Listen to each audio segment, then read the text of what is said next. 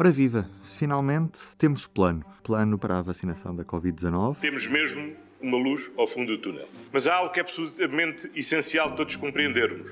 É que o túnel é ainda muito comprido e bastante penoso. Foi apresentado nesta quinta-feira e vai abranger a totalidade da população portuguesa, caso os portugueses assim o queiram.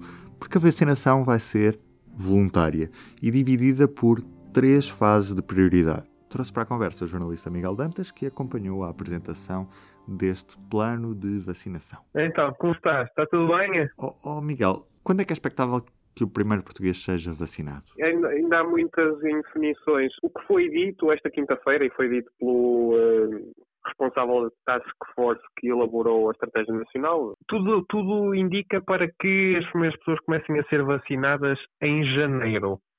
Há duas, duas vacinas que estão neste momento a ser eh, avaliadas, portanto, está a ser concluída a avaliação da Agência Europeia do Medicamento, eh, a vacina da Biotech eh, Pfizer e da, da, Moderna. Não se sabe exatamente qual é que será a primeira a chegar a Portugal, até porque isso depende claramente da, da, da aprovação deste regulador. Portanto, ainda não há um dia concreto, respondendo à tua pergunta, para a primeira vacinação contra a Covid-19 em Portugal, mas as autoridades de saúde e os especialistas acreditam que será em janeiro e até é esse mês que é indicado neste plano de vacinação. Então, e como é que vai funcionar este processo de, de, distribuição das vacinas? Que grupos é que foram criados para esta vacinação? Foram pensadas três fases para a vacinação contra a Covid-19. A primeira fase engloba as pessoas com 50 ou mais anos com comorbidades, portanto, com patologias que dificultam a, a recuperação do, do, novo coronavírus. Portanto, aquelas doenças que são consideradas de risco, insuficiência cardíaca, doença coronária, insuficiência renal ou doenças respiratórias crónicas uh, que exijam algum tipo de suporte ventilatório. Depois, ainda nesta primeira fase, temos os residentes em lares e os internados em unidades de cuidados continuados. Aqui, neste primeiro grupo, estão também abrangidos os profissionais que trabalham neste, nestas instituições e nestes locais. Depois, ainda dentro da primeira fase, temos os profissionais de saúde diretamente envolvidos na prestação de cuidados a doentes e uh, profissionais de, de, das Forças Armadas, das Forças de Segurança, portanto, trabalhadores com elevada exposição ou risco de, de contágio em contexto laboral. Só para te situar, esta primeira fase de vacinação engloba 950 mil pessoas. Na segunda fase, temos uh, pessoas com 65 ou mais anos, e, e esta, estas pessoas não precisam ter patologias, portanto, a partir dos 65 anos, a população idosa pode ser vacinada um, nesta segunda fase, relativamente 1, mais ou menos 1,8 milhões de pessoas.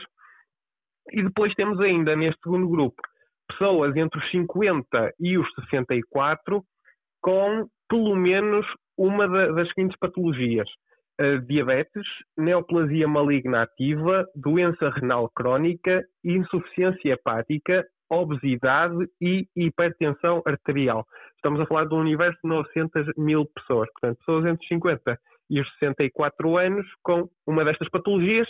Este, este conjunto pode ser uh, alargado no futuro. Ficou essa indicação na, na, na conferência da apresentação do plano de vacinação. Depois, a terceira fase diz respeito ao resto da população, portanto, crianças, jovens, adolescentes, adultos até aos 65 anos saudáveis. Portanto, todas as outras pessoas estão incluídas na terceira fase. Uhum. Explica-me uma coisa: a vacinação vai ser voluntária, mas vamos supor que eu tenho mais de 50 anos e tenho uma insuficiência cardíaca, ou seja, estou abrangido pela primeira fase de vacinação. Como é que vai funcionar este processo? Vai ser o Sistema Nacional de Saúde a entrar em contato comigo? Vou ser eu a ter de entrar em contato com o Sistema Nacional de Saúde? Como é que tudo isto vai funcionar? Na conferência, o coordenador da Task Force disse que idealmente seria centro de saúde a identificar as pessoas que estão neste primeiro grupo prioritário e a entrar em contato com eles para depois ser efetuada a marcação do dia da vacina. Contudo, no plano, no documento uh, integral deste plano de vacinação, portanto, no, no documento alargado, uh, está escrito que pode ser o doente a solicitar a marcação da vacina.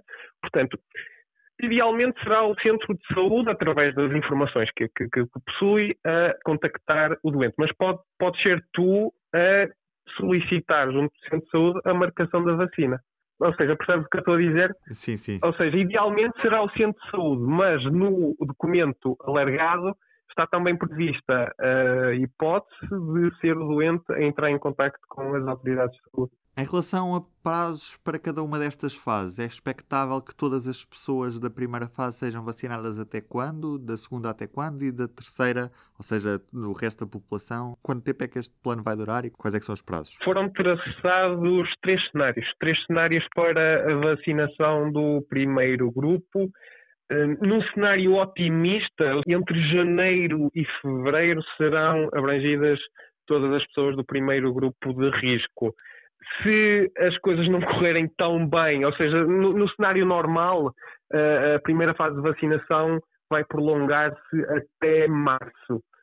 Se as coisas correrem mal do ponto de vista da distribuição, poderemos estar a ver uh, por um período entre janeiro e abril. Portanto, três meses, quatro meses de, de vacinação da primeira fase. A segunda fase terá início em março ou abril, não se sabe exatamente quando mas serão cerca de dois meses, até junho ou julho, para completar esta segunda fase de vacinação. O resto da população em geral é expectável que seja vacinado só a partir do verão, é isso? Sim, sim. Ainda não há qualquer prazo para, para esta terceira fase.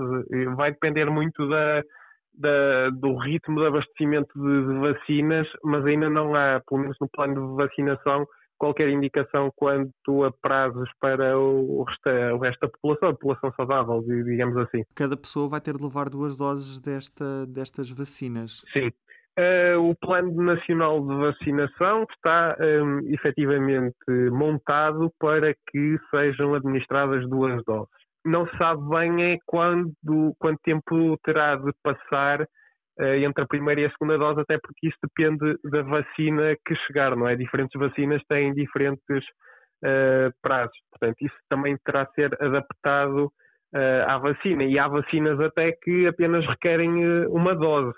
Portanto, ainda será muito cedo para dizer exatamente qual é que será esse prazo, pelo menos no plano de vacinação não há lá menção a, a, essa informação. E também nesta altura ainda não sabemos como é que vai ser escolhida que, que vacina administrar a cada pessoa, não é? Apesar do Estado português, através do lote de compra da União Europeia, ter eh, comprado várias vacinas de marcas diferentes. Pois, ainda, ainda há muitas incógnitas, mesmo a, a própria duração da imunização ainda não é, não é conhecida. E há vacinas em que nós já temos acordos celebrados que ainda não estão sequer a ser avaliadas pela Agência Europeia do Medicamento. E nem sabemos sequer qual é que será a primeira vacina a receber essa aprovação e que poderá vir para Portugal. Portanto, ainda, efetivamente, ainda temos de ver uh, todas essas questões, ainda, ainda é um bocadinho cedo para dizer exatamente que vacinas é que serão administradas e a quem. Estaremos cá para ver se tudo correr bem. Miguel Dantas, um abraço. Um grande abraço, Ruben. Obrigado. Viva! Este é o P24. Olá, este é o Poder Público. Sobre Carris. Este é o Vitamina P. Vamos lá? Já segue os podcasts do Público? Subscreva no iTunes, Spotify ou na sua aplicação para podcasts. E do P24 é tudo por hoje. Eu sou o Ruben Martins. Um bom fim de semana. O público fica no ouvido.